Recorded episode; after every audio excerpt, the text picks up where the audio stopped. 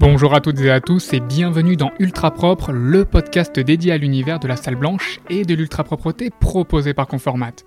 Pour ce tout premier épisode, nous allons parler d'un sujet utile. Alors utile car les entreprises prennent de plus en plus d'engagements responsables en faveur du développement durable. Vous l'aurez compris, nous allons parler de la responsabilité sociétale des entreprises.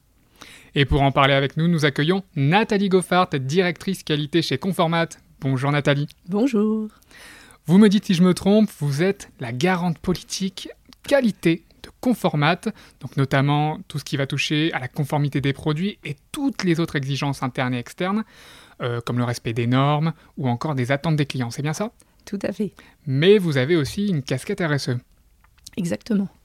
Bon, c'est un sujet tout aussi intéressant que complexe, et pour commencer, Nathalie, première question, pouvez-vous nous donner votre définition de la RSE alors ma définition de la RSE, c'est que c'est quelque chose de très concret qui va s'apparenter à du bon sens. C'est tout ce que nous pouvons faire pour limiter notre impact négatif sur l'environnement et sur la société.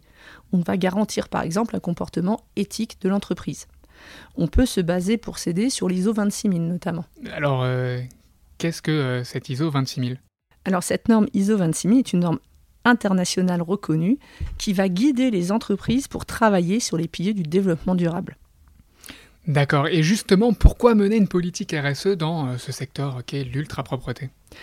Alors, comme vous le savez sûrement, l'ultra-propreté est un secteur qui euh, est très particulier, notamment parce qu'on va utiliser des triples emballages pour garantir la stérilité des produits. Euh, c'est un problème complexe car nous devons protéger des produits des contaminations par ce triple emballage, mais en même temps, nous utilisons des emballages plastiques pour limiter la contamination bactérienne et particulière. Donc c'est un travail de fond que doivent mener les entreprises du secteur pour trouver une solution à ça. Donc nous avons commencé avec la recherche et développement et aussi avec des partenariats avec d'autres entreprises et des syndicats pour réfléchir notamment à la mise en place d'une économie circulaire. Et ça se traduit, quelles sont les réponses actuellement euh, qui sont proposées? Alors, il y a, euh, c'est difficile de trouver des réponses, mais on commence justement par les partenariats. C'est toutes les entreprises du secteur avec nos clients où on va pouvoir trouver des solutions avec le recyclage des emballages, par exemple, qui ne sont pas déjà euh, incinérés. Et est-ce que ça garantit quand même un, haut niveau d'ultra-propreté? Actuellement, oui. Maintenant, il faut, c'est pour ça que la R&D est important.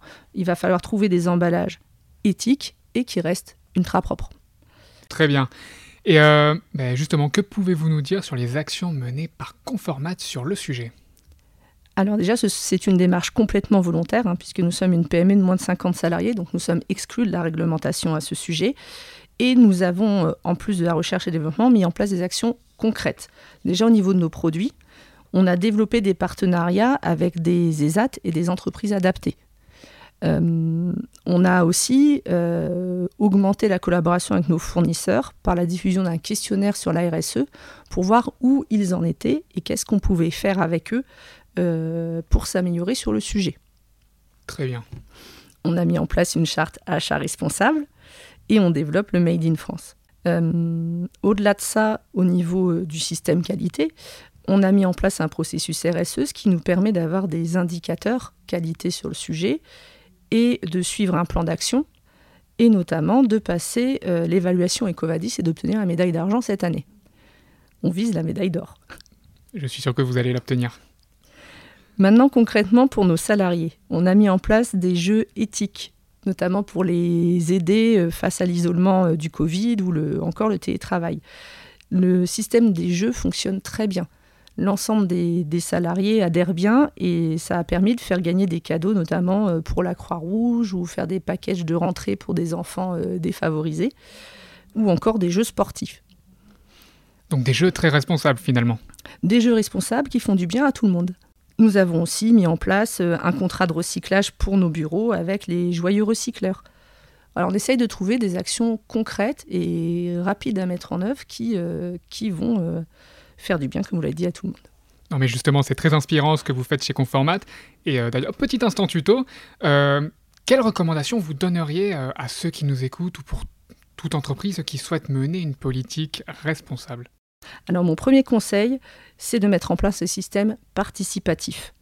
Euh, mon deuxième conseil, ce serait d'y aller petit à petit. On ne va pas pouvoir révolutionner notre secteur d'un coup, il faut y aller marche par marche. Et mon troisième conseil, c'est de rester terre à terre, voilà, de, de rester dans des actions concrètes euh, et réalistes. Donc du participatif et du step-by-step, c'est comme ça qu'on peut mener une bonne politique RSE en entreprise. Tout à fait.